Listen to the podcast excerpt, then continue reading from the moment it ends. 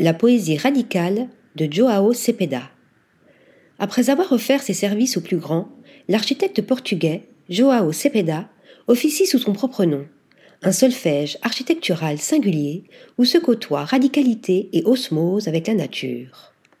En recherche constante de l'essence, enclin à éviter la mode ou les tendances de toutes sortes, recherche la sérénité, concentré sur le seul support central de l'architecture, la matérialité et sa conception de construction pure.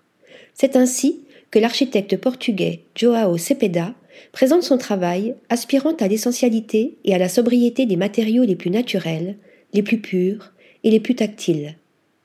Il considère le Japon comme une expérience déterminante dans sa vie.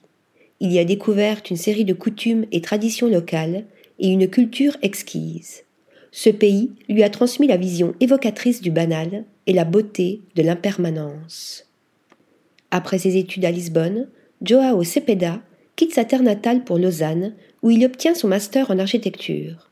Il intègre alors le laboratoire de production architecturale de l'architecte suisse Harry Güger, ancien associé principal du cabinet d'architectes Herzog de Meuron.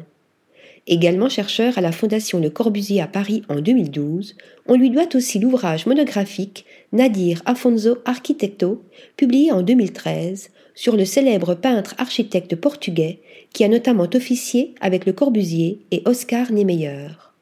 La même année, Joao Cepeda travaille au Japon au sein du bureau d'architecture de Shinichi Ogawa, où il restera jusqu'en 2014.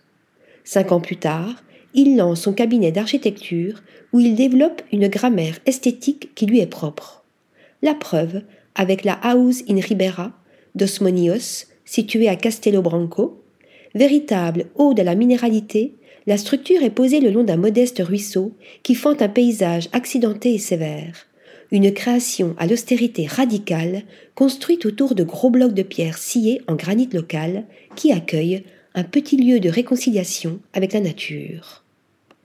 Autre projet mémorable, la House in Estremos, encadrée par la végétation sauvage sous un ciel bleu frappé par le soleil torride. Avec des lignes franches et toujours radicales, l'édifice s'appuie sur la ruine d'un ancien mur de pierre. Un souvenir du passé, une impression du passage du temps, explique l'architecte. Enfin, la House Ner Serrada Estrella, plantée au beau milieu d'un vaste paysage verdoyant qui semble sans fin, un paysage d'où se détache une masse de béton pigmenté, posée sur un plateau rocheux, abrité par des montagnes, tout en encadrant la nature et ses mille et un visages changeants. Article rédigé par Lisa Agostini.